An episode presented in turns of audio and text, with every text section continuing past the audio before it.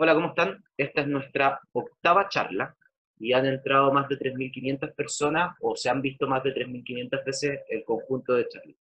Y vamos a invitar hoy día a Lorena Barra Bucarey, que es ingeniero agrónomo e ingeniero civil. Además, tiene un magíster en gestión de calidad y es candidata a doctora en ciencias de la agronomía, con especialidad en control biológico de plagas y enfermedades. Eh, es investigador, de línea y ha trabajado en el desarrollo de una novedosa línea de biocontroladores en base a microorganismos endófitos nativos. Actualmente es líder del grupo de especialidad de recursos genéticos de línea. Vale destacar algo súper importante en la carrera de Lorena, que, es lo que yo vi, que en 2017 fue reconocida en INIA con el Premio de Propiedad Intelectual de los Guardianes de la Mesa Chilena, en la categoría de proyectos de investigación, con aplicaciones de microorganismos en las áreas agrícolas de la zona. Una pequeña reseña de toda la carrera de Lorena. Lorena, ¿cómo estás? Muy bien, gracias por la invitación. De tenerte aquí. Cuéntanos un poquito, aparte del resumen que yo hago como presentación, que, cuáles son los puntos a destacar de tu carrera eh, antes de que nos presentes el webinar que nos tienes preparado sobre microorganismos. Eh, gracias. Mira, eh, bueno, yo soy horticultora de corazón, partí en el año 1999, que trabajé en Temuco con muchos pequeños agricultores, así que me fascina trabajar con ellos.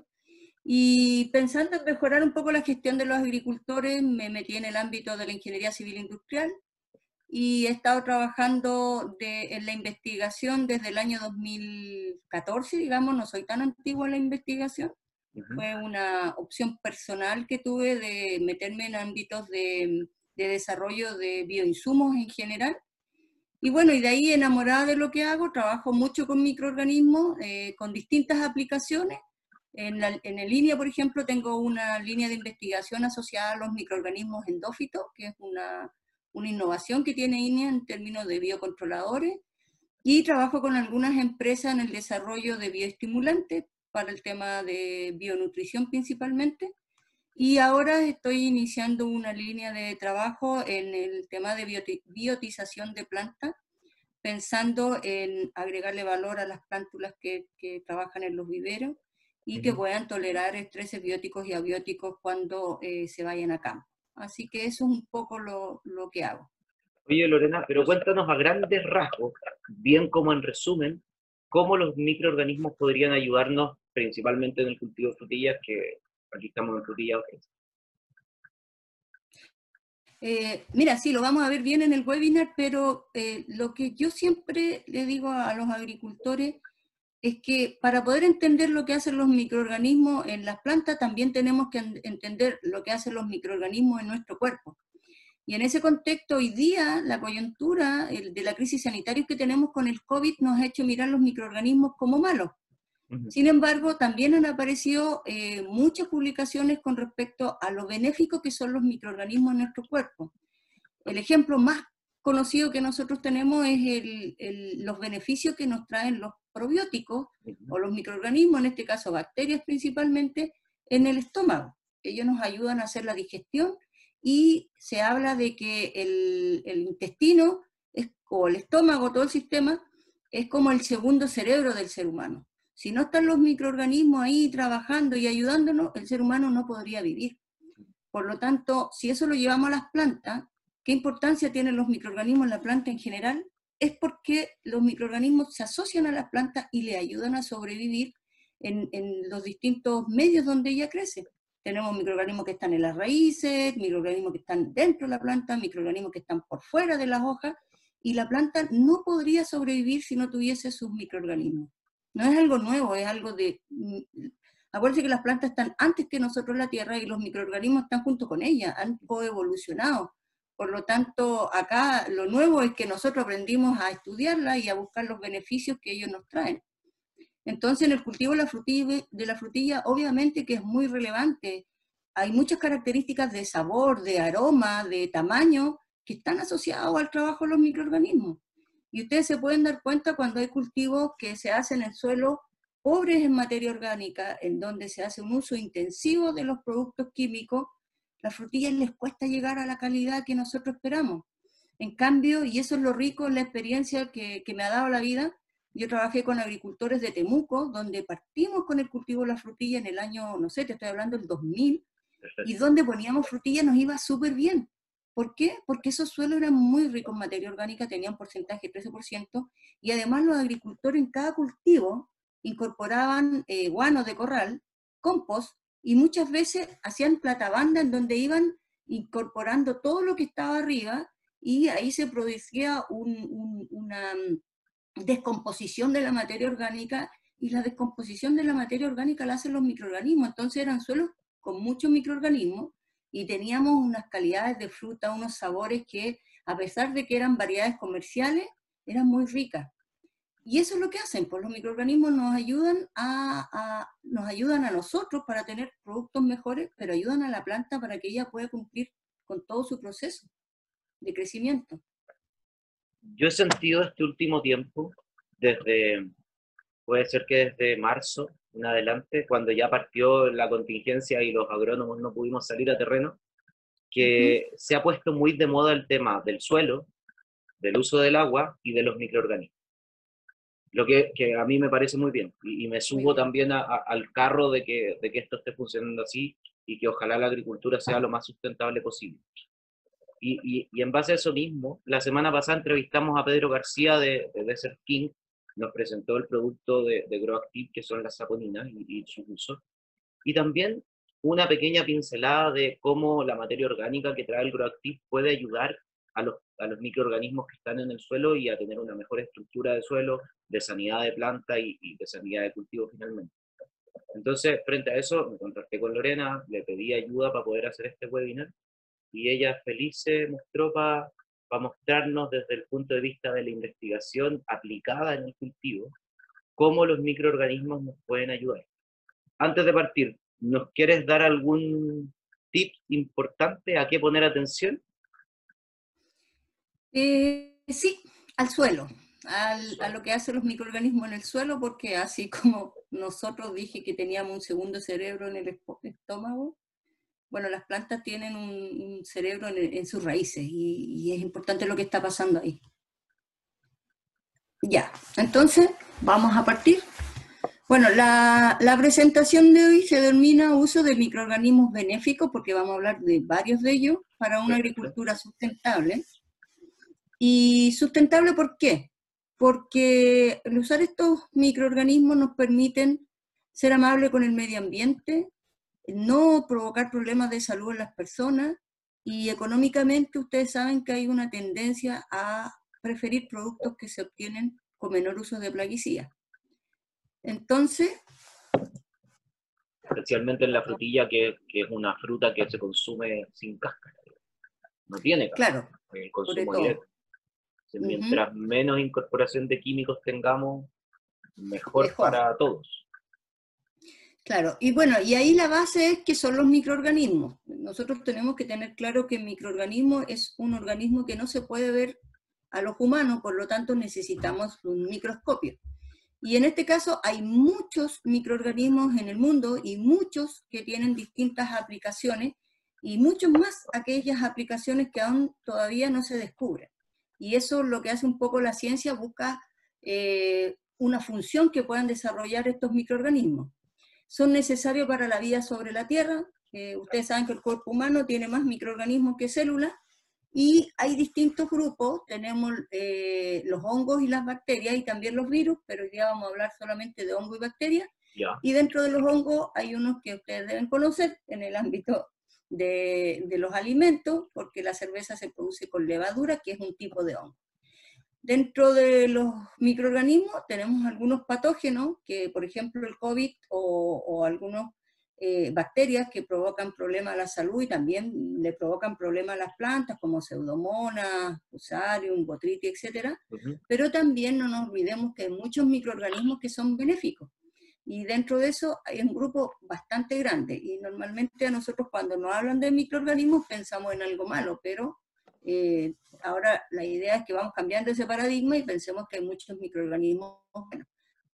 Bueno, los microorganismos tienen múltiples aplicaciones. En la salud, nosotros, eh, ustedes, hay historias muy bonitas de desarrollo de microorganismos en la salud. Por ejemplo, ustedes saben que ese hongo verde que crece cuando los limones se empiezan a echar a perder, se llama penicillium y de ahí apareció un remedio que es la penicilina que muchos de nosotros hemos utilizado para el control de bacterias patógenas en humanos. Y hay otra historia, no sé, ¿me quería comentar algo? No, no, no, dale. No, ya.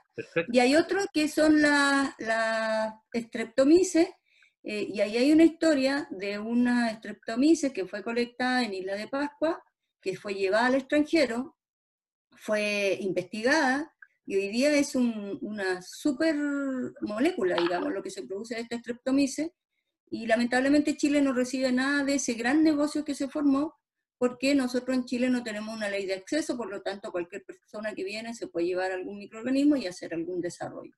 ¿Y hay países que tengan esa, esa ley de, extracción de microorganismos? Acceso casi todos.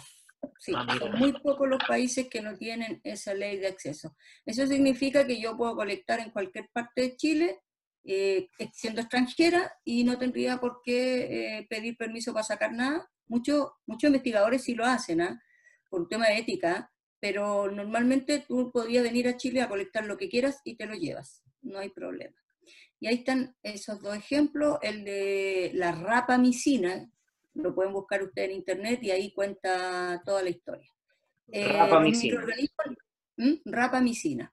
Eh, los microorganismos están presentes en todo nuestro cuerpo. Eh, se ha conversado mucho con respecto al proceso esto de lavarnos las caras todos los días con agentes antimicrobianos y han aumentado de manera considerable los problemas a la piel.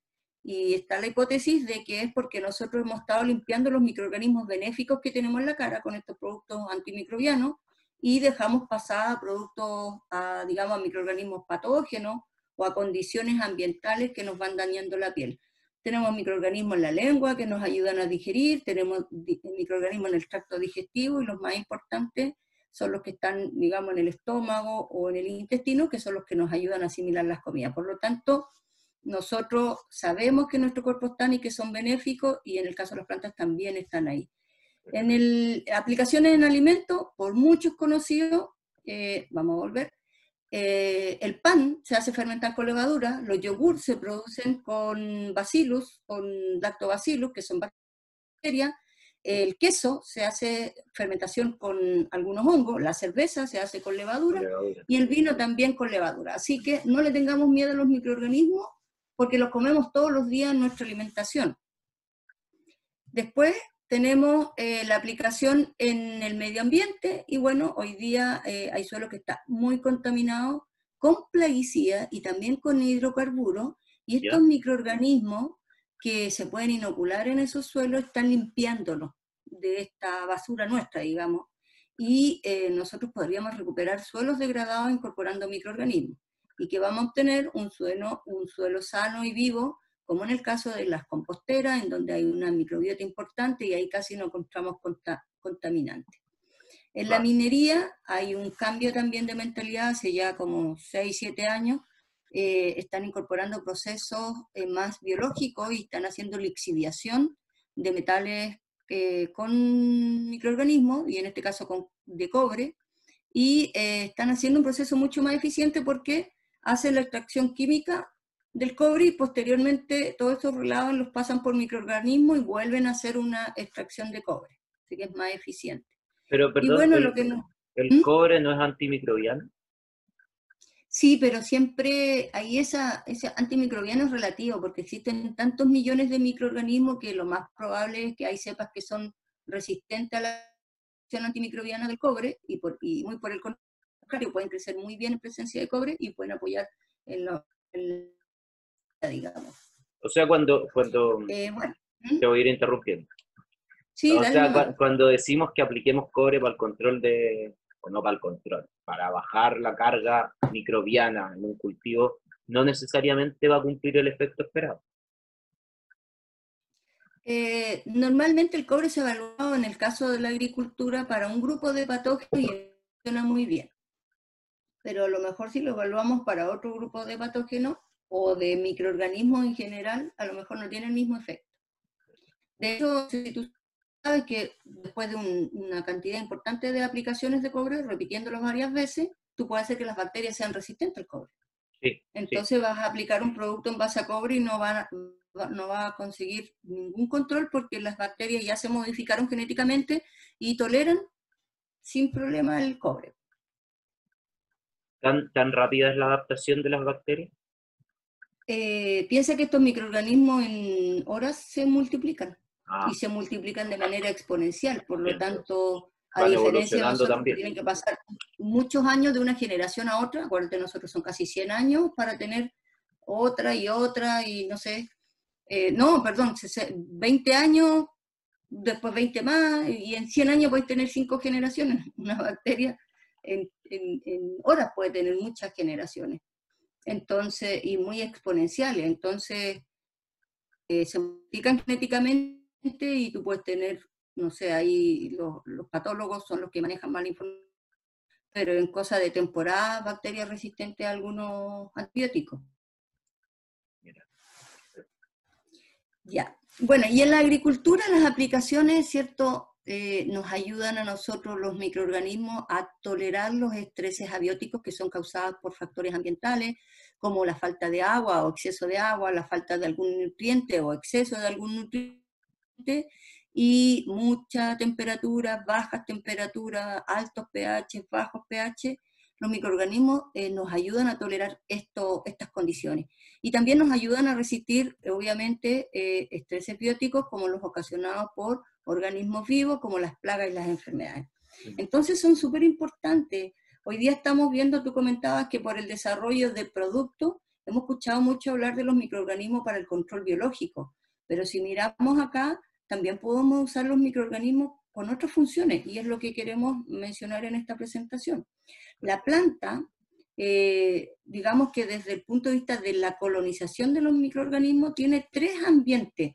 El más importante es el que está en el suelo, asociado a la, a la raíz, que es ese ambiente que está inmediatamente al ladito de la raíz, se llama rizósfera. Luego tenemos una endósfera, ya que hablamos de microorganismos endósfero, el, perdón, endófito, y tenemos una filóxera, que es lo que está ya más en, digamos, en el aire y en la superficie, y a pesar de que poco se ha estudiado de ella, sí tiene una cantidad importante de microorganismos. Eh, la rizósfera pasan muchas cosas y tú puedes aplicar microorganismos con distintos objetivos, y son los que vamos a ver acá. Y también en cada una de las partes los microorganismos cumplen alguna función. En la rizósfera principalmente tenemos microorganismos que apoyan el ciclaje de los nutrientes. Dentro de esos macronutrientes como el nitrógeno, fósforo y potasio, y mm, ahí lo que hacen con el nitrógeno la mayoría lo fijan, pero hay otros que también lo hacen disponible. Tenemos eh, fósforo que se solubiliza y el potasio también se solubiliza a través de microorganismos. ¿Y qué hacen los microorganismos? Producen unas sustancias que se llaman metabolitos secundarios, que pueden ser enzimas, algunas proteínas, etcétera, que lo que hacen es actuar sobre las partículas del suelo y hacer que se libere este fósforo que está altamente retenido a las arcillas. Y una vez que se, sale de la arcilla, la planta lo puede absorber. También tenemos eh, micronutrientes que la disponibilidad está mediada por el trabajo de los microorganismos y también eh, algo muy importante dentro de los microorganismos, que muchos de ellos tienen la capacidad de producir fitohormonas, como auxina, giberelina o citoquinina, los microorganismos pueden hacer esa función. El grupo más estudiado de hormonas que producen los microorganismos son las auxinas. También en el suelo eh, y, y, asociado a la raíz tenemos microorganismos que son biocontroladores. Eso quiere decir que pueden controlar nematodos, pueden controlar Em, hongos o pueden controlar eh, insectos, ¿ya?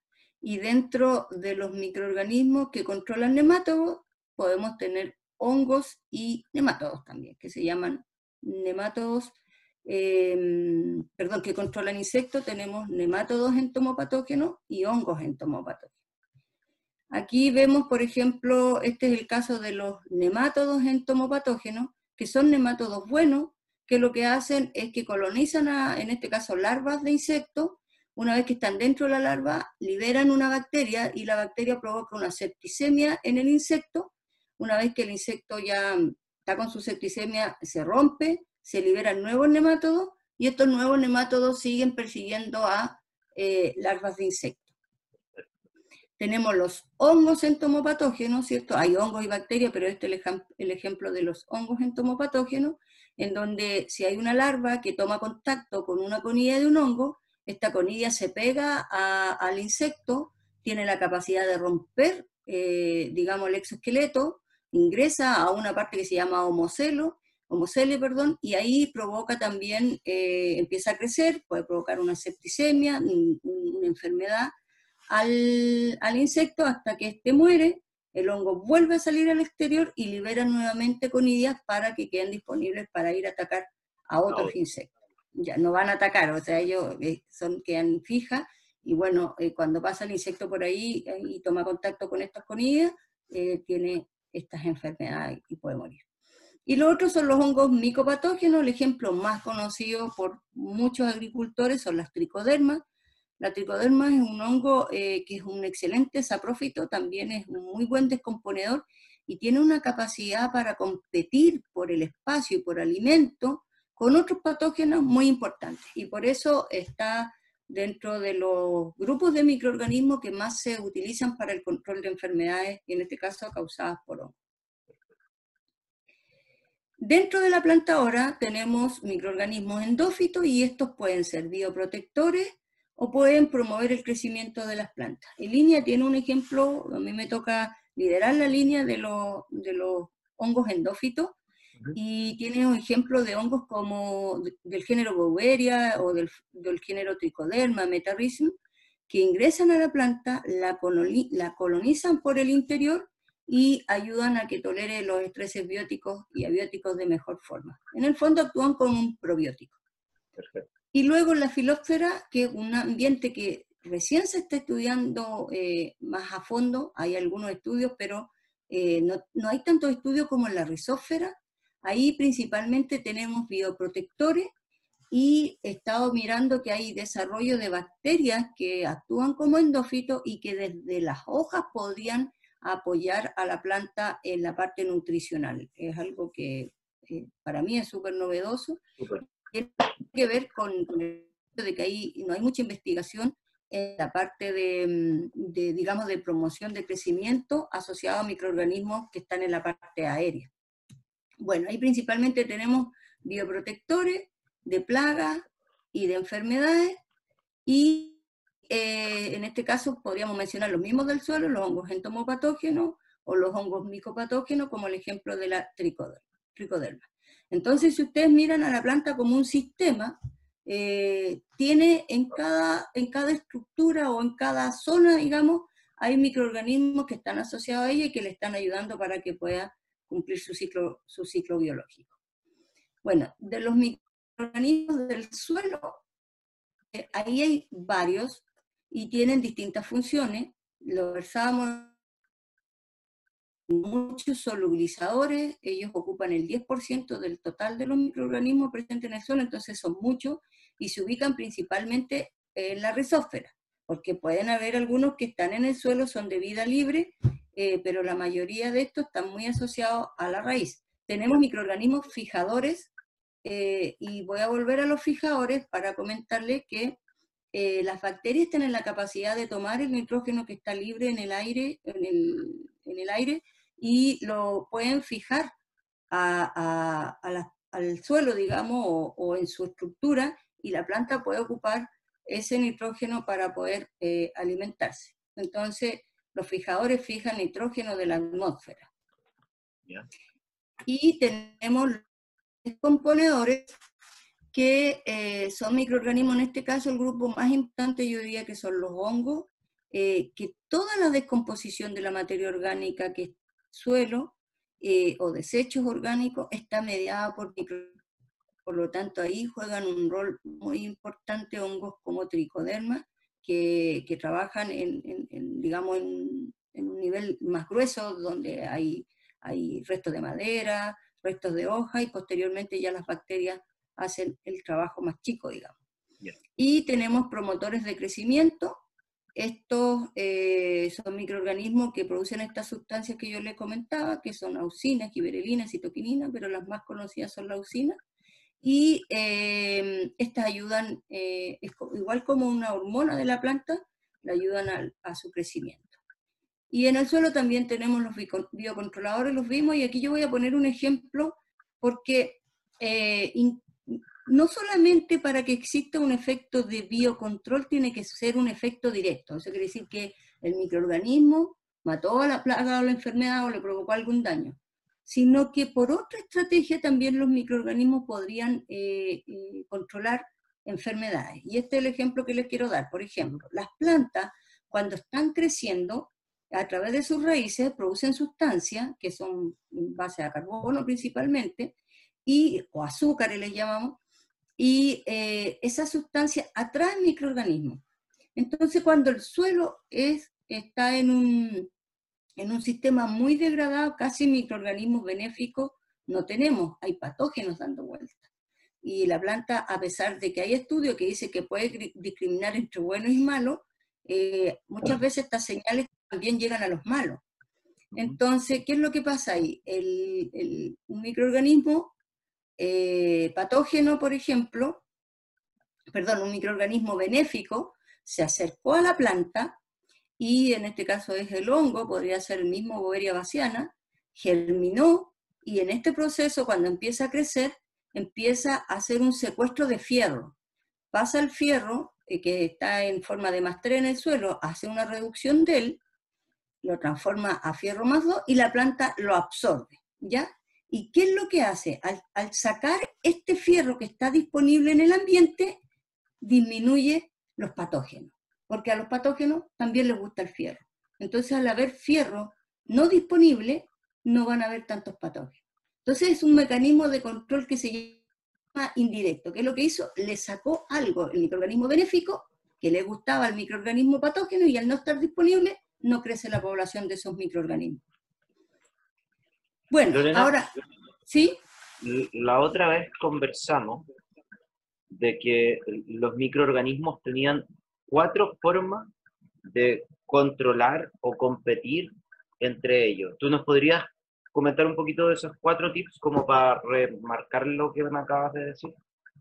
Sí, mira, los microorganismos tienen cuatro mecanismos de control de patógenos, de microorganismos patógenos. O lo dijéramos palabras más, más simples, los microorganismos buenos pueden eh, afectar a los microorganismos malos de cuatro formas. Perfecto. La primera es muy básica, que se llama competencia, ¿ya? Eh, nosotros competimos, y yo le doy a los agricultores el ejemplo de la micro, de la micro, ¿ya? En una micro, en una esquina del estadio paró, se llenó propolino, y luego para en la otra esquina, y está lleno de hinchas de la Chile en esa esquina esperando micro, ¿se, ¿se suben a la micro de los colocolinos? No. Ni una posibilidad. Primero porque son enemigos y segundo porque la micro está llena. Mm. Entonces, en el caso de los microorganismos es exactamente lo mismo. Si tú tienes una planta y tú la inoculas con microorganismos benéficos, los microorganismos benéficos van a ir a ocupar todos los espacios de la planta, se van a asociar con ella, van a trabajar normalmente en una simbiosis, y eh, cuando llegue un microorganismo patógeno ya no va a haber espacio, porque la planta está alimentando a los benéficos y porque además el espacio fue ocupado por los benéficos. Entonces, la probabilidad de que el patógeno sobreviva ahí es muy baja. ¿ya? El segundo mecanismo eh, tiene que ver con un efecto directo entre, en este caso, hongos. ¿ya? Si se encuentran dos hongos, un hongo es capaz de parasitar al otro, es decir, eh, alimentarse de él, y por, lo tanto el, hongo patógeno va a morir. ¿ya? Eh, este es el caso de tricoderma. Tricoderma puede enrollar sus hifas, en las hifas del hongo patógeno eh, y por estos metabolitos que ellos producen, eh, destruyen al hongo patógeno y se, se lo comen porque absorben los nutrientes que quedaron disponibles. O también, que es en el caso de em, tricoderma con risoctonia, lo que hace es entrar eh, tricoderma a la hifa de la risoctonia y ahí provoca lo mismo. Ya la hifa de la tricoderma comienza a alimentarse de la hasta que ella la desintegra, digamos, porque se nutrió de todo lo que, de lo que había ahí disponible. Ese es el segundo mecanismo. El tercer mecanismo, eh, que es muy interesante porque puede actuar de manera indirecta en lugares eh, más alejados y no entran en contacto directo los microorganismos, que se llama antibiosis. Y esa está dada por la capacidad que tienen los microorganismos de producir estos metabolitos secundarios, que son sustancias tóxicas para otro microorganismo. Entonces el microorganismo benéfico llega a la planta o está en el suelo, produce esta sustancia y obviamente a los microorganismos patógenos no les gusta y no va a crecer ahí. Y por último, si, si llegan ahí, esas sustancias son tóxicas, podrían hacerle daño al microorganismo patógeno. Y el último, que, en el cual se basan muchos de los productos que están apareciendo ahora, que se llama la resistencia sistémica en general. Hay varios, hay varios tipos de resistencia, pero en general vamos a hablar de resistencia sistémica, y que es eh, cómo un microorganismo benéfico puede activar eh, a la planta para que ella se defienda sola. ¿ya? Eh, entonces, ¿Cómo se va a defender solo la planta? Por una vía química o por una vía física incluso. Eh, como por ejemplo, nosotros hablábamos mm, de, que algunas plantas cuando, cuando eh, son atacadas por los microorganismos patógenos y están localizados en una hoja, eh, la planta puede hacer que se caiga esa hoja para que este microorganismo patógeno no siga avanzando. Entonces hay distintos ejemplos. Entonces, por eso, en lo particular, a mí me gustan mucho los microorganismos, porque cuando trabajamos con una molécula química, tienen un modo de acción. En este caso, nosotros podríamos tener uno o más funcionando a favor de la planta. Sí, yo creo que es súper interesante entender estos cuatro, estos cuatro pasos. Eh, que, ¿Qué hace la gran diferencia, como dices tú, pues cuando, cuando trabajamos con un químico tenemos un modo de acción. Acá podríamos llegar a tener cuatro modos de acción si es que tenemos todo un consorcio de microorganismos funcionando a favor de las plantas, y finalmente eso. Claro. Entonces, bueno, eh, hay muchos estudios, o sea, se han, se han, se han estudiado eh, cómo actúa un solo, microorganismo, eh, perdón, un solo mecanismo o cómo pueden estar interactuando varios mecanismos eh, pero hay harto que estudiar todavía con respecto a eso. Muchos de los que hacemos investigación más aplicada vemos el resultado y después volvemos a la causa. Es un poco lo que hacemos nosotros. Vemos que hubo promoción de crecimiento o que una plaga y una enfermedad no está afectando el cultivo producto de estos microorganismos y después vamos a ver cuál fue el mecanismo que está actuando ahí. Perfecto. Bueno, para continuar igual, eh, quiero contar un poco cómo se desarrollan estos productos porque hoy en día hay mucha oferta, ha aumentado ah, considerablemente la oferta de los productos y la mayoría de las empresas que comercializan tienen sus departamentos de I+.D. Y eh, el desarrollo comienza con colectas de microorganismos, y lo vamos a ver en detalle, ¿cierto? Son seis pasos mínimos los que se tienen que dar, eh, y es un, camino bien largo, o sea, una empresa que en un año saca un producto, eso es falso, porque eh, son varios años, yo creo que cuatro o cinco años, puede ser incluso más, 11 años. Hay empresas que se han demorado en sacar sus productos al mercado. Uno, por todo el proceso de investigación del, microorganismo en sí, y segundo, por todos los temas eh, legales que uno tiene que cumplir cuando saca un producto, dependiendo del lugar donde lo comercialice. En el caso de las colectas, yo aquí hablo de la experiencia que tiene Línea, donde eh, en lo particular a mí me ha tocado eh, participar en varias colectas con los colegas del Banco de Recursos Genéticos Microbianos, Hemos recorrido el país desde Arica a Punta Arena, muchas islas y muchos ambientes donde hay microorganismos extremófilos, digamos, muy fríos, muy calurosos, con, con pH alto, con pH bajo, etc. Y bueno, ahí se van buscando microorganismos y se van haciendo estas colecciones. Ya yo el otro día escuché eh, de muy buena manera una empresa que tiene su propio separio y también hay otras empresas que recurren a instituciones como INEA para pedir microorganismos y hacer estos desarrollos. Ya. Esa, por ejemplo, en particular, fue una colecta que me tocó participar en, Juan Fernández, en donde se recorrieron distintos ambientes. Esta es la parte más desprovista de vegetación, eh, pero fuimos sacando de todas partes, tanto de plantas como de, suelo, etc. Eh, está temblando fuerte. Bueno, tenemos... Está temblando fuerte. Bueno, pero, para ya pasó.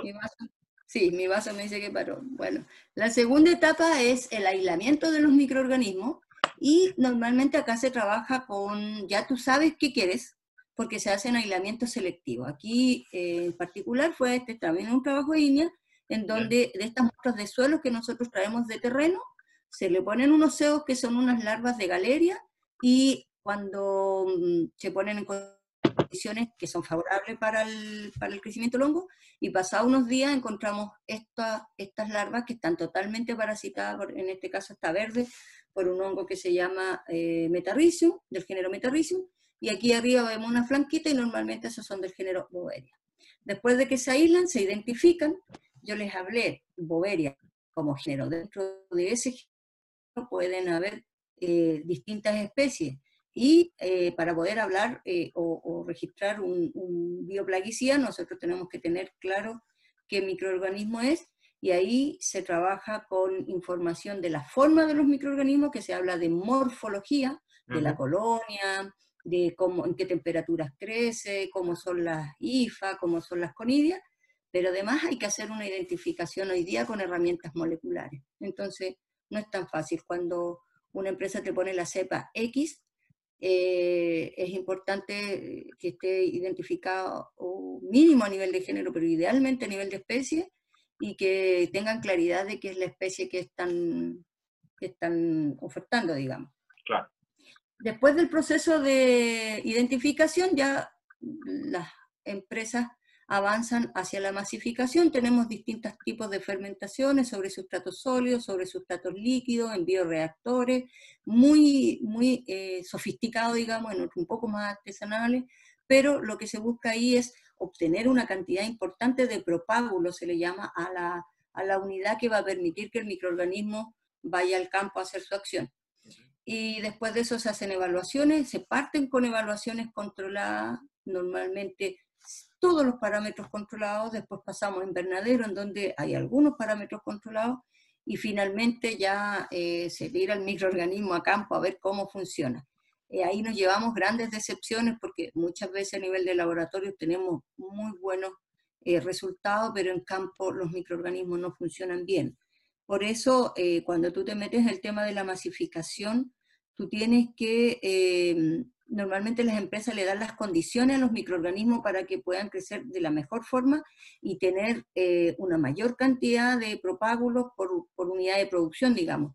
Pero también hay que estresar a los microorganismos porque a las condiciones a las que llegan eh, no son tan favorables para ellos y ellos se tienen que adaptar y cumplir su función. Bueno, y por último, la validación. Y la validación, em, yo tengo una presentación muy detallada de esto, pero en palabras simples, la validación es tomar el producto que ya fue evaluado a nivel de campo y meterlo en un paquete tecnológico y que este no funcione. ¿ya? Porque, por ejemplo, yo puedo desarrollar un excelente endófito, que es un hongo que se mete dentro de la planta y le ayuda a controlar enfermedades. Pero si yo después voy y en el paquete sistémico, yo estoy matando mi endófito. ¿ya? O puede ser que la planta lleve mucho químico y el endófito nunca se establezca. Entonces hay que conocer el paquete agronómico como para ir recomendando en qué momento poner estos productos. Y bueno, hay un tema importante que para el desarrollo yo tengo que saber la intención de uso, si lo quiere para promoción de crecimiento o si lo quiero como biocontrol. Aquí se hace una división porque en Chile la legislación regula los bioplaguicidas, pero no regula los bioestimulantes. Por lo tanto, eh, si yo lo viera, todos los microorganismos, desde mi punto de vista, todos los microorganismos tienen un efecto de bioestimulación. Por lo tanto, todos los microorganismos o los productos desarrollados en base a microorganismos podrían tener cierto un efecto de bioestimulante. Pero además pueden ser biocontroladores al mismo tiempo. Claro, el tema es la intención de uso, y por eso ahí lo decía de forma explícita. Si yo te lo recomiendo y en la etiqueta dice que es un microorganismo bioestimulante porque el promovimiento eso es. Ahora, que funcionó el descuego, lo vamos a ver en un ejemplo acá, que funcionó el descuego para, para, para Fitóptora o para Fusarium, espectacular. Pero la intención por la cual tú la vas a poner en tu paquete agronómico es la bioestimulación. ¿Ya? Eh, porque ahí puedes tener problemas con, con, en el fondo, con, por ejemplo, si, sos, si eres orgánico o estás certificado, no certificado, registrado ante el SAC, eh, y resulta que tú le ponís controlé fitóctora con un bioestimulante, vas a tener un problema. Claro. Bueno, dentro de los productos comerciales, eh, yo los divido en tres grupos, o la literatura los divide en tres grupos, los bioinoculantes, que son, son productos que tienen microorganismos. Los biofertilizantes pueden o no pueden tener microorganismos, los eh, entregan nutrientes de forma directa o indirecta a la planta, y los biocontroladores que hacen una función de control biológico principalmente. Ahí vamos a ver los bioinoculantes, son microorganismos para el daño por estrés, son muy genéricos. Los biofertilizantes son productos naturales que, que pueden o no contener eh, microorganismos y aportan macro y micronutrientes. Y los biocontroladores son microorganismos para disminuir los daños causados por plagas y enfermedades. En este caso aquí los biocontroladores tienen altas cargas de microorganismos, eh, eh, muchos de ellos mayor a 1 por 10 elevado a 6 microorganismos por ml o por una unidad de medida. La inoculación de los suelos se hace de forma periódica, sobre todo en suelos que, eh, con muy pobre materia orgánica, porque tú tenés que ir aumentando la microbiota del suelo y llegan los colonios o lugares donde no hay población. O sea, hay que ir trayendo, gente hasta que tú ya tengas una microbiota asociada a la planta y en el suelo.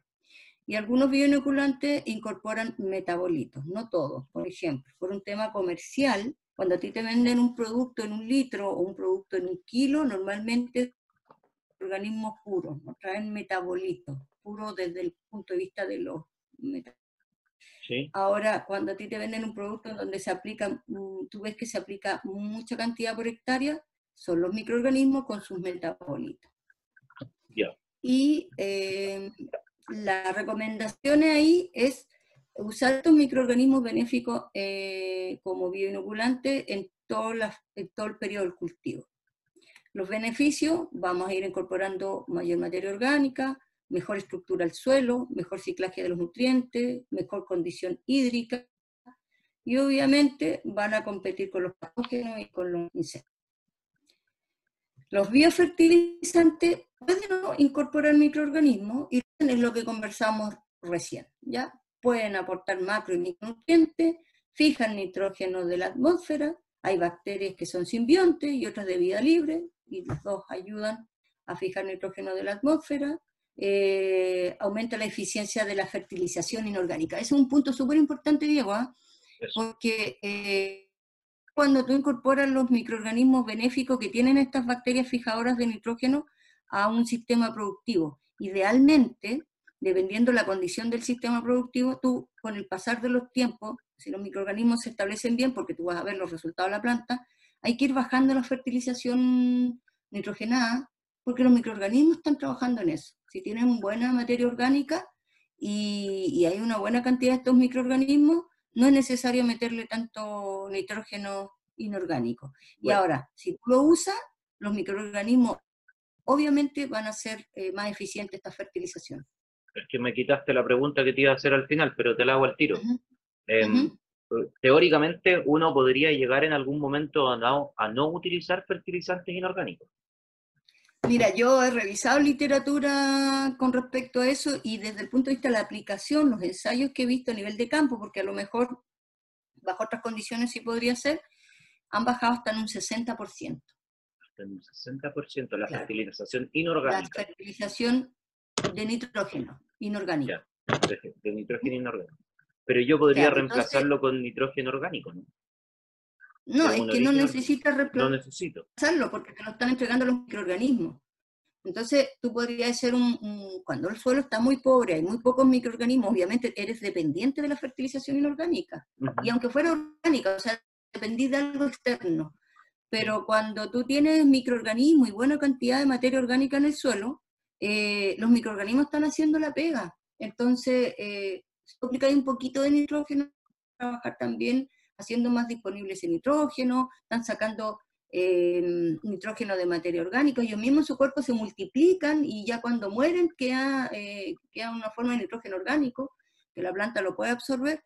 Entonces, Ahí es donde, donde nosotros recomendamos, cuando se usan estos biofertilizantes, bioinoculantes en general, eh, es que va viendo cómo está la planta, porque hay muchas plantas que no es conveniente que tengan mucho nitrógeno, porque además hay incidencia de algún patógeno o porque muchas veces no producen, se van en, se, se vician, digamos. Em, tienen mucho nitrógeno y, mantienen su ciclo vegetativo por más tiempo, no empiezan, no producen nunca.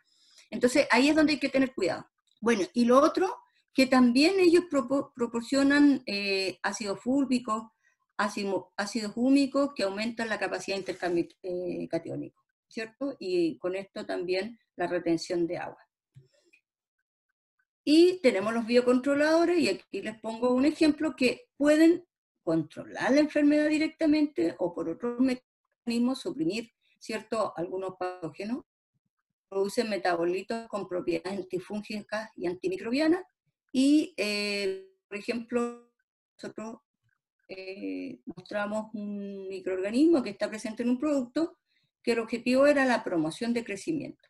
Y eh, empezamos a observar a nivel de campo que las plantas que eran inoculadas con este producto crecían súper bien, pero además no presentaban síntomas de enfermedades.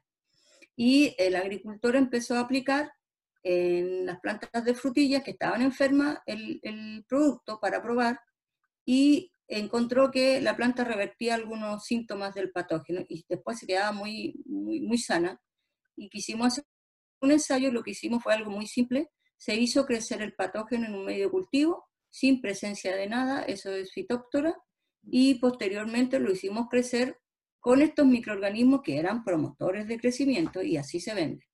Y lo que obtuvimos, aquí lo vamos a ver, estas son las plantas enfermas, eh, y lo que obtuvimos fue esto, que eh, los microorganismos patógenos, en este caso eh, fitóptora, no creció sobre los microorganismos benéficos.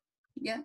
Si tú te fijas, aquí hay una concentración de esto, de esto, este es un consorcio, al 2, al 5 y al 10%, y en las tres concentraciones, eh, Fitóptora no creció.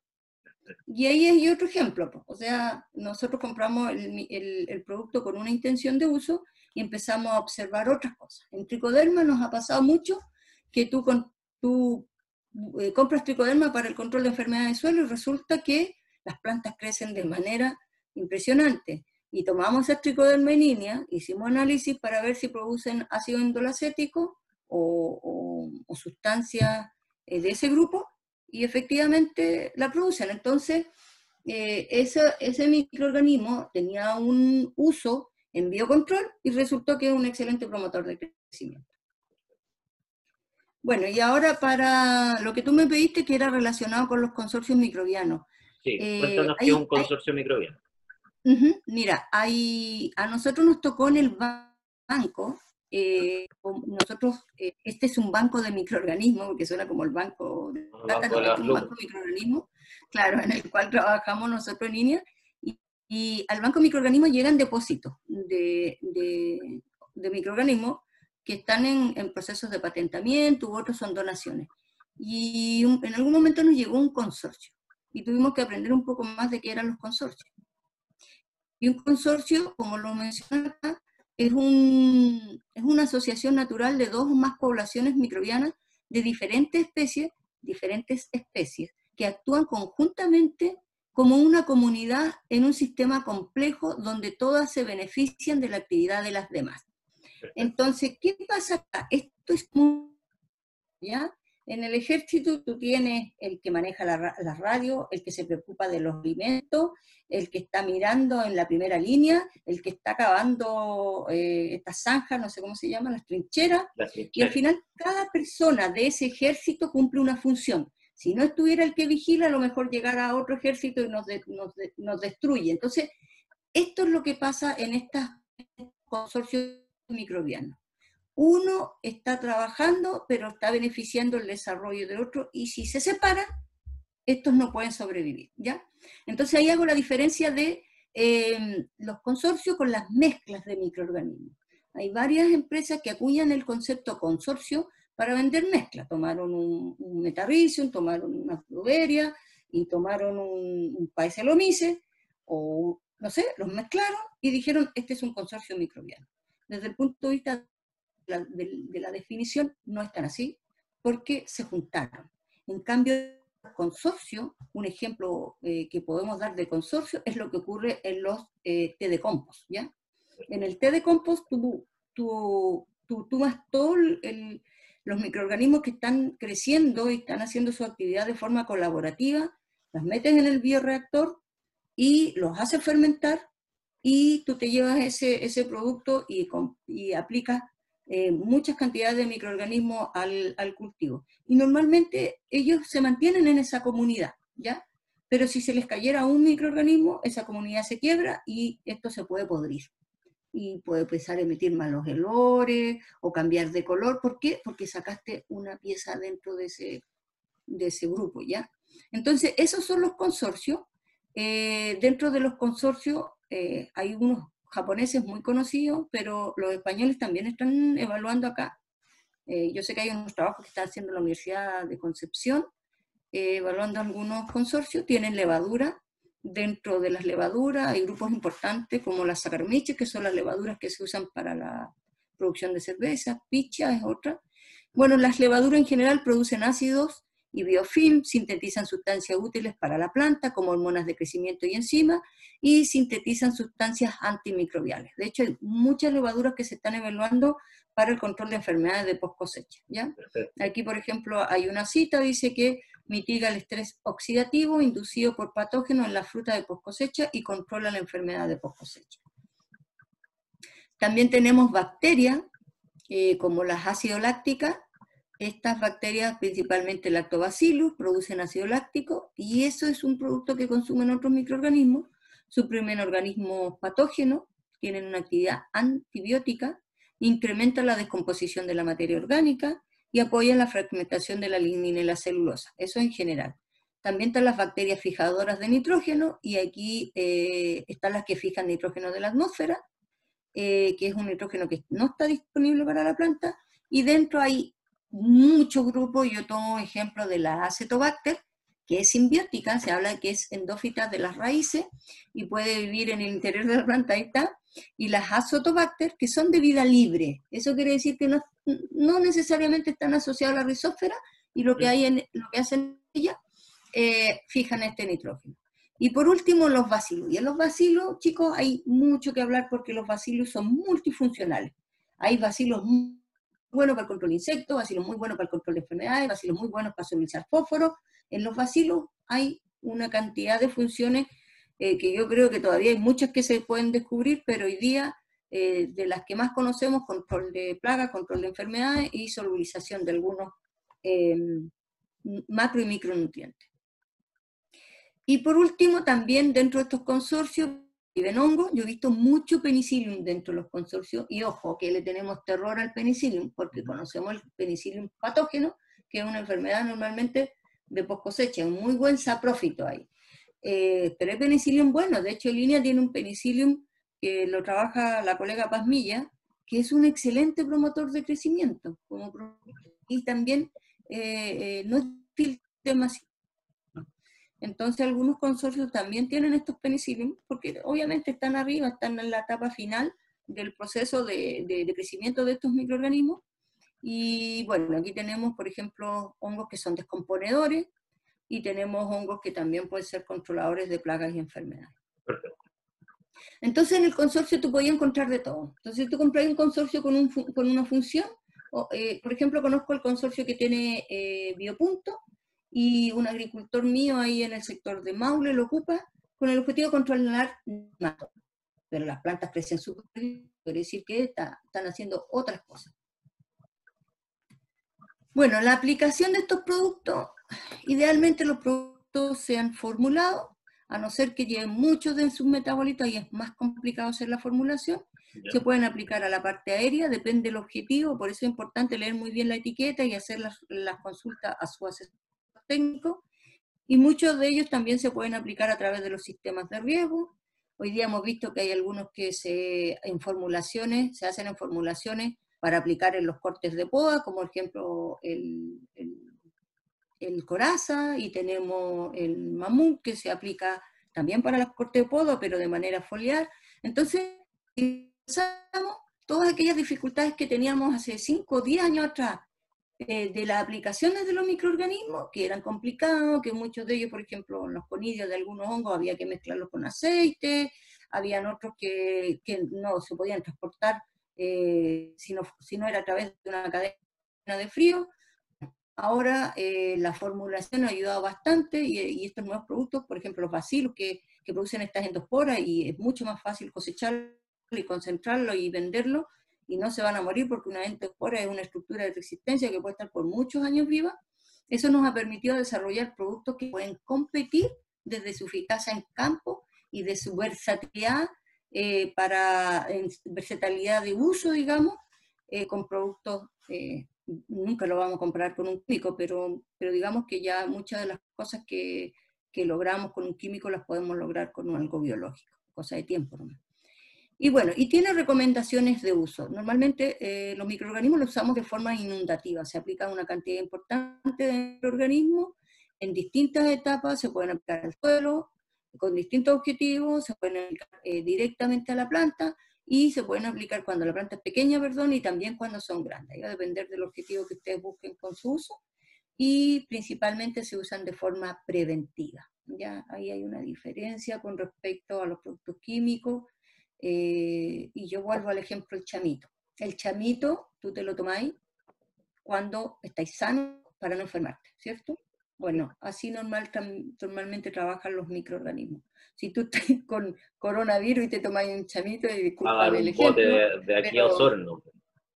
No le va a hacer nada. Pues entonces aquí pasa lo mismo. Yo tengo agricultores que, por ejemplo, usan eh, el producto de INEA que se llama Endomix para el control de mosquita blanca, que les quiero comentar que mejoramos su formulación y está funcionando mucho mejor que las, los primeros prototipos. Eh, claro, el agricultor llega cuando tenéis millones de, moscas volando, o sea, probabilidades de, éxito total, cero. Cero. O sea, ya, por eso tuvimos que mejorar la formulación y en la formulación nueva tenemos un efecto shock, que es ocasionado por la formulación y posteriormente ya después actúan los endófitos. Pero son preventivos. Y bueno, yo he escuchado algunos curativos, ¿ah? pero normalmente la mayor eficacia la podemos conseguir de forma preventiva. Y recomendaciones de uso, lo primero, chicos, los microorganismos son organismos vivos, no son moléculas químicas, por lo tanto, se tiene que tratar con ciertas precauciones, si no, no va a funcionar. En este caso, tenemos que tener temperatura y luminosidad adecuada. Normalmente, en el caso de los hongos, eh, y bueno, y de otros, de otros microorganismos, la, la, radiación UV les hace muy mal. Entonces, por eso recomendamos que si se va a aplicar al follaje, idealmente vengan con protectores solares. Y los protectores solares sean eh, naturales, no vamos a ponerle un químico para proteger la espora, ya pierde la digamos, de un insumo más agroecológico. También las aguas tienen que estar limpias. ¿ya? Si tú estás asesorando a tus agricultores, pídanles un análisis de aguas, porque muchas veces algunos de los patógenos que están eh, atacando nuestros cultivos están en el agua. Entonces, claro, nosotros regamos, aplicamos y, estamos en el fondo inoculando patógenos, así que ahí hay que tener cuidado. Puedes usar agua de cloro de un día para otro, que le fue el cloro, puede ser una buena alternativa, las aguas de pozo pueden ser una buena alternativa, pero las aguas de canal, si no tienes un análisis de agua, yo te diría con cuidado con eso, y obviamente no mezclar con plaguicida. Plaguicida en el sentido, hablando en primera, en primera, digamos, prioridad, si es un producto eh, biológico en base a bacterias y tú lo mezclas o lo alternas con un cobre o con un antibiótico como Streptoplus u otro, vaya a matar las bacterias. Entonces hay que ver cada cuánto tiempo y, ahí se tienen que hacer estudios para ver cómo los puedes eliminar y si resisten. Después, si tienes un producto en base a hongos y aplicas un fungicida, vas a matar tu hongo. Bueno, entonces eso es importante del asesor, que vaya viendo porque se hacen estudios de compatibilidad. Nosotros, en, los microorganismos que trabajamos en línea, tomamos estas boberias vacianas y las enfrentamos a una cantidad mínimo 10 eh, fungicidas y vimos con cuál crecían. Y nos llevamos una muy grata sorpresa. Crece con, con varios. O sea, hay algunos que le causan daño, pero hay otros que no le hacen nada. Entonces, a esos que no le hacen nada, cuando nosotros desarrollamos los paquetes agronómicos, los podemos, los podemos recomendar juntos. Yo soy, eh, no me gustan los químicos, entonces trato de, ni siquiera aprender de las moléculas para no recomendarlas. Pero entiendo que un agricultor tiene que llevar adelante un sistema productivo y va mezclando herramientas, así que para eso desarrollamos nuestros ensayos. Sí, pero yo creo que puede ser SOS yo, lo, bueno, lo hemos conversado harto antes del webinar. Em, hemos conversado harto de cuál va a ser mi propuesta de, manejo agronómico este año en, el campo que veo yo. y, y, lo más probable es que, es que tenga productos químicos con moléculas inorgánicas para control de plagas y enfermedades, pero solo como SOS. Si es que en algún momento se me arrancara algo, tendría que utilizarlo, pero la verdad es que estoy, estoy proponiendo un, un, ensayo más o menos grande entre varias empresas para llevar el control de, de, frutilla lo más sustentablemente posible y no bajar rendimiento, si, si, eso es lo que importa, mantener un rendimiento entre 800 y 1 kilo 2 por, hectárea, por planta en, en, chancos muy bueno, y es lo que yo quiero, quiero llevar. Para, eso, para eso son estos webinars en, en los que tú me enseñas harto, que, que Pedro García de Groactiv también nos enseñó harto, antes estuvo, estuvo Oscar eh, hablando de mm. agricultura orgánica, entonces eh, juntamos una cantidad de información para el cultivo que es súper rica y que, y que nos va a servir a todos los que vean estas charlas para, para manejar de mejor manera tu cultivo en el sector donde estés. Sí, quizás te podía ofrecer en el futuro otra charla para ver eh, específicamente los hongos. A lo mejor en, primavera podría ser una alternativa porque nosotros eh, hicimos ensayos, tenemos cepas que son endofitas de frutilla, y ahora estamos haciendo un ensayo de, eh, de control de macrofomina, que es una enfermedad que afecta a la frutilla y que ha ido aumentando la incidencia. por lo tanto, puede ser interesante para ustedes. Sí, yo creo que por ahí por primavera podríamos tener ya los resultados de esos ensayos y poder mostrarle un poco eh, esa tecnología que está desarrollando INE. Feliz. La primera es bien romántica. ¿Cuándo, ¿Cuándo, te enamoraste tú de estos microorganismos? ¿En qué año? ¿Cuándo? ¿En qué uh. condiciones? ¿Cómo los conociste? ¿Cuándo empezó tu investigación?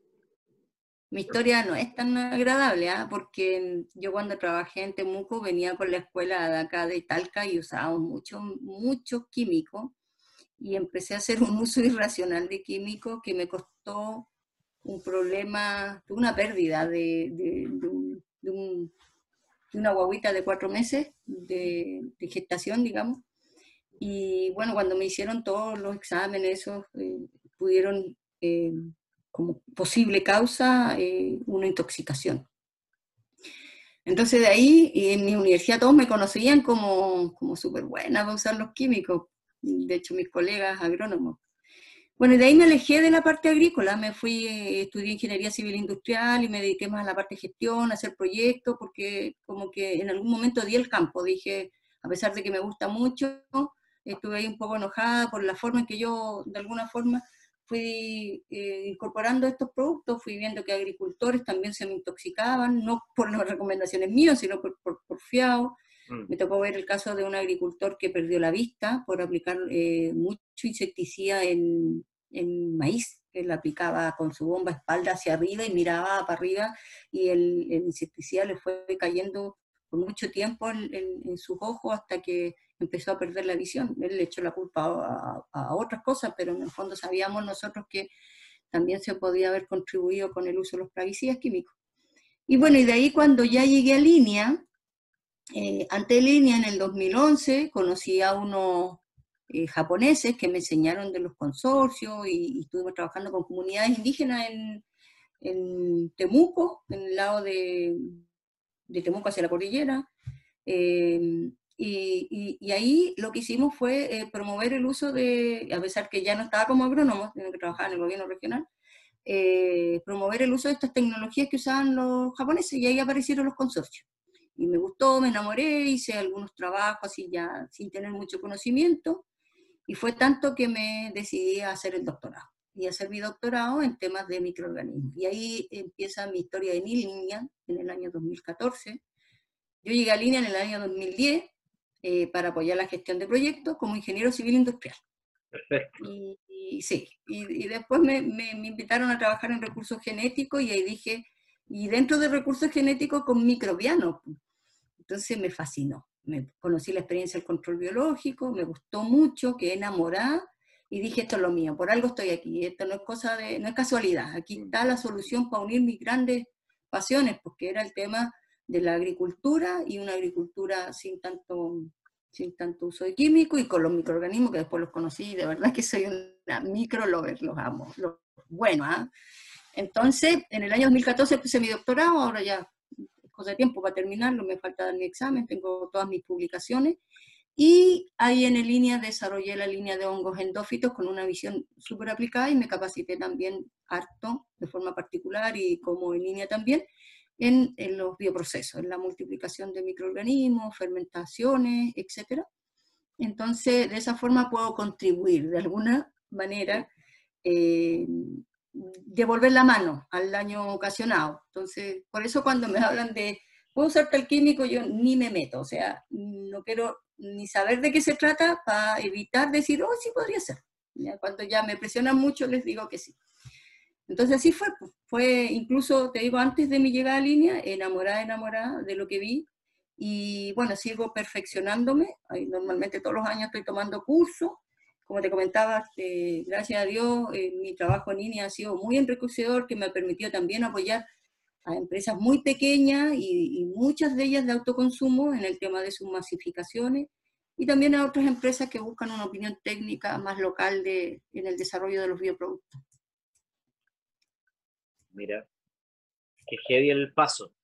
sí, heavy. Pero, mm. pero bueno, por pero hay que aprender, porque dicen que a golpes se aprende. Sí, o sea, ya no más químico, ni siquiera como SOS.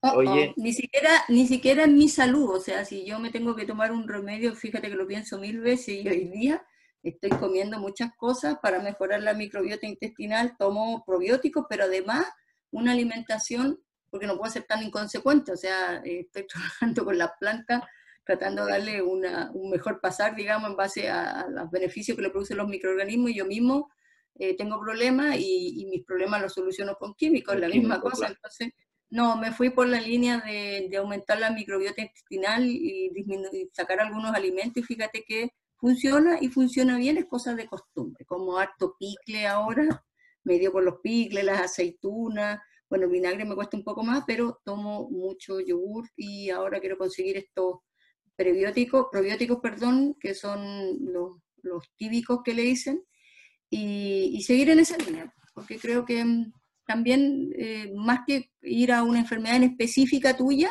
eh, puede ser un, bienestar más integral, más de, de, todos los ámbitos.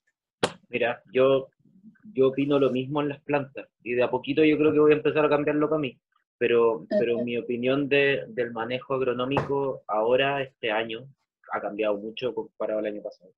Pero mi propuesta es, claro, un manejo integral, o sea, un manejo en el que la planta esté cómoda y, no pienso en el cultivo a nivel hectárea, sino que pienso en la planta y que esta planta esté cómoda en su nicho y pueda tener un mejor pasar y por mm. consecuencia darme más fruta, porque va a estar más. O sea, va a llegar al pico, va a llegar a su potencial productivo por consecuencia y no por exigencia. Eso es lo que quiero buscar.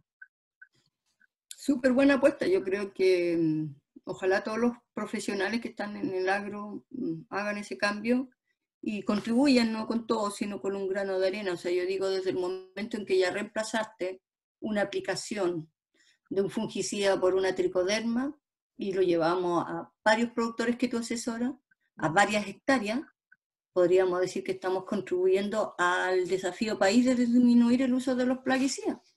Cuando tú recomiendas estos, estos microorganismos que te ayudan al ciclaje de los nutrientes y ya este año sacaste un 5% de fertilización orgánica y el próximo año sacaste un 5 más, y también estás contribuyendo porque al final el desafío país es disminuir el uso de los agroquímicos, no solamente plaguicidas, sino que también estos fertilizantes inorgánicos, que también causan mucho beneficio en la producción, pero también tienen un, digamos, hay que hacer un pago, y el pago es cómo van eh, degradando los sistemas productivos, particularmente el suelo.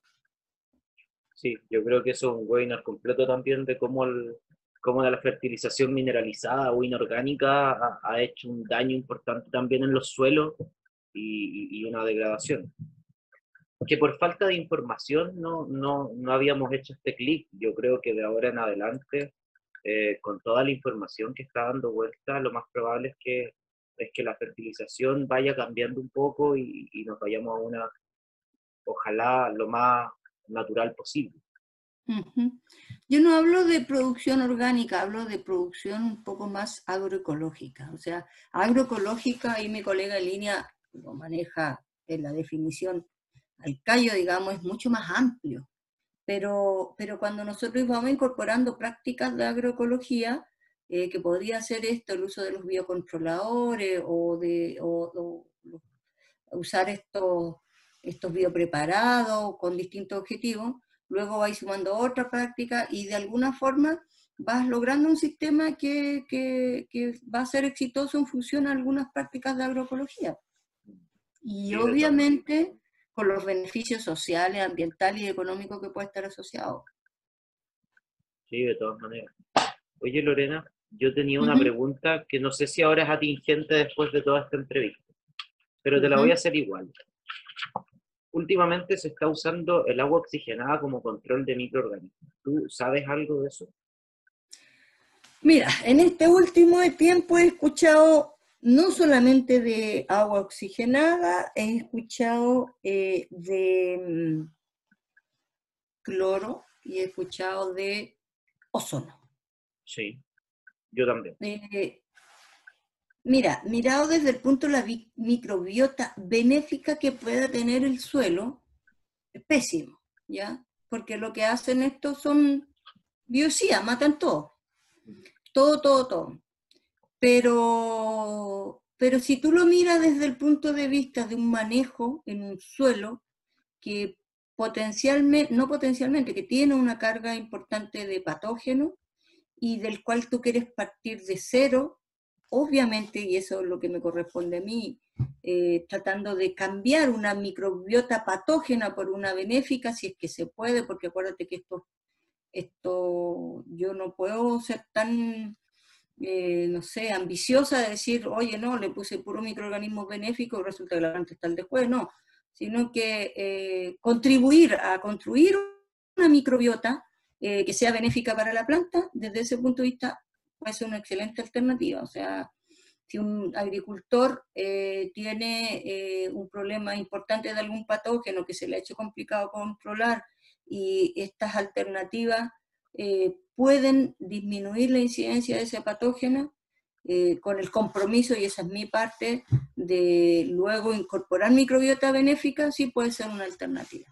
Pero puntualmente, mata y todo, lo bueno y lo malo. Sí, yo, la, mayoría de, las recomendaciones son aplicar agua oxigenada y después inocular con tricoderma, así parte.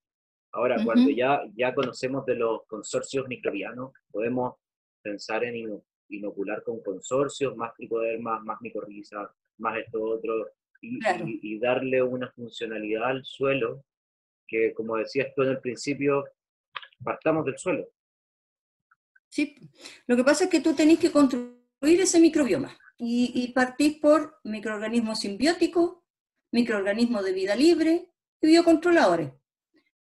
Entonces, si tú, en la medida de que uses esta estrategia eh, como, como una, digamos, como una, una, un mecanismo de shock, así ya mataste todo, y después te des el trabajo y que el agricultor te siga en eso de ir recomponiendo esa microbiota que perdiste, que no sabes cuál es porque no la calculaste antes, eh, pero en base a todo esto, para mí es muy importante eh, partir con, un grupo de microorganismos, las tricodermas son muy buenas colonizadores, los bacilos son excelentes para, trabajar en el suelo, y después de eso, está preparado el trabajo para las micorrizas. Entonces, eh, sí, es una, puede ser una muy buena alternativa si lo miras desde ese punto de vista, pero con el compromiso de meterle algo después, porque la probabilidad de que usiste este, esta, esta, eh, usaste esta herramienta que es muy eh, destructiva, digamos, y después no hiciste nada, la probabilidad de que los patógenos que te quedaron por ahí vuelvan, porque está la cancha librecita, o sea, la micro está lista para los de la Chile, vaya, que llenar la micro, porque ahí vaya a tener patógeno ahí creciendo y va a ser peor. Sí, sí, lo mismo me, lo mismo me da harta vuelta por la cabeza hoy día que, que estoy, estoy acompañando o asesorando a un grupo más o menos importante de productores, ya vamos a llegar a 50 este año y, y la idea es hacerlo lo mejor posible con todo. Oye, se me quedaba algo en el tintero que quiero de lo que hablemos cortito, del efecto lícito. El otro día conversamos un poco de eso y hoy día no lo tocamos nada, así que sería súper bueno si nos dierais un resumen de lo que es y cómo los microorganismos pueden apoyar esto. Claro, ahí cuando tú me dices el efecto elicitor, eh, si lo tocamos de manera eh, no tan explícita, que tiene que ver eh, cuando hablamos de los mecanismos de resistencia sistémica de la planta. ¿ya? Ahí lo que hacen los microorganismos benéficos actúan por la... Hay una discusión científica, la verdad es que yo trato de entenderlo de la forma más simple posible y dicen que la resistencia sistémica inducida es la que es eh, gatillada por los microorganismos benéficos que actúan como elicitores, ya que es también lo que pasa cuando se usan eh, fosfitos, si no me equivoco, o em, quitina también actúan como elicitores, que es lo que hacen, gatillan una respuesta sistémica en la planta de, tolerancia o de resistencia a algún factor eh, biótico o, abiótico. Entonces así funcionan, o sea, los, los ilicitores lo que te hacen es eh, despertar los mecanismos de resistencia de la planta. ¿ya? Y normalmente son en base a productos eh, del mar o a productos, eh, extractos de planta, o en este caso los fosfitos. También el ácido eh, acetil salicídico, yo lo he escuchado que lo están usando, y bueno, hay otros productos químicos que no manejo mucho, que actúan como elicitores. Y en el fondo eso, se requieren en pequeñas cantidades para provocar un efecto de estimular la resistencia sistémica de la planta yo siento que el investigador que estudia estos temas y no vibra, no sirve. Porque en el fondo tú tenés que tratar de transmitirle a la gente que trabaje con estas tecnologías. ¿Cachai? Contarle lo bueno y lo malo. Yo les digo a mis agricultores, esto se va a demorar, a lo mejor se va, se va como defraudar, porque no es como un químico. Pero cuando tú empezás a estudiar todos los, los beneficios, fíjate que yo no tengo ningún agricultor arrepentido. O sea, todos están con el compromiso de incorporar estas tecnologías eh, y, ahora es el momento coyuntural porque mucha gente ha hecho cambio de switch en la forma en que estamos habitando esta tierra, ¿cachai? O sea, es un tema aún más profundo, ¿cachai? Porque resulta que hemos creado sistemas hidropónicos casi en nuestros campos. Por años le hemos sacado la microbiota benéfica y no estamos haciendo nada por recuperarnos. Entonces, perdón la expresión como cresta vamos a hacer frente a los desafíos que nos impone eh, esta modernidad. Con, con, en el año 2050 vamos a tener casi 10 mil millones de personas habitando el mundo y hay que producir alimentos. ¿Y dónde los vamos a ir a producir? Entonces tenemos que invertir hoy día en nuestro suelo, en nuestros sistemas productivos, para poder dar eh, respuesta a eso. Además que no es cualquier alimento, la FAO te dice alimento sustentable, alimento eh, eh, protegiendo el medio ambiente, alimento que eh, hagan frente al cambio climático, que se puedan, sistemas productivos que se puedan adaptar. ¿Y cómo lo lográis? Basando tu sistema productivo en solo elementos exógenos, en productos importados de síntesis, no sé, yo creo que ahí estamos cometiendo un error. Entonces, sí, nos perdimos. En algún momento nos perdimos. Hay que volver a encontrarnos y hacerlo como se hacía antes, pero con la tecnología de ahora. Exacto. A mí me da vuelta siempre lo que me dijo la profe Maca, Gerdin. Me dijo, Lorena, pero los, los plaguicidas son buenos, son súper buenos desde el punto de vista eh, que nos han ayudado a, conseguir esas cantidades de, de, mm, producción. Yo comparto eso y, desde ese punto de vista la maca tiene la misma visión conmigo. Son buenos, solo que no hay que abusar de ellos, solo que hay que aprender a usarlo y ojalá tratemos de independizarnos de ellos. Pero tampoco son tan malos y acuérdate que nos han alimentado por muchos años. Entonces yo creo que hay que dar un paso hacia tratar de trabajarlos de forma colaborativa, digamos, pero tendiendo a ir a, sistemas eh, productivos más, más naturales, ¿no? Con, tanta, con tantos productos de síntomas. Porque es lo mismo que pasa en el ser humano, oye, si yo puedo tomar todos los probióticos, todo lo que queráis, puedo estar súper bien, pero si me entra una amigdalitis, no va a entrar. ¿Y a qué voy a tener que echar mano? A un producto químico. Pero que sea, que sea la excepción. Aquí lo transformamos la regla. Sí, claro. Oye, te pasaste. Muchas pues. gracias. Cuando qué, qué, bueno, qué bueno hablar con alguien que vibre tanto como uno con temas cotidianos. Porque al final te brillan los ojitos, las preguntas buenas hiciste también. Muchas gracias. Oye, antes de despedirnos, yo le quiero dar públicamente también las gracias a, Leo Mora de Policrop que nos presentó. Eh, creo que fue uno, uno de los cambios que yo he vivido este año fue fue conversar contigo sobre microorganismos, fue conversar con, con el Pedro García de, de, de Desert King que, nos que me presentó a principio de año el, el GrowActive. También fue el primer cambio importante en entender que, que las plantas se tienen que defender solas y estar sanas. Y que si en algún minuto me queda algún condor importante con un ataque, recurro a mi SOS.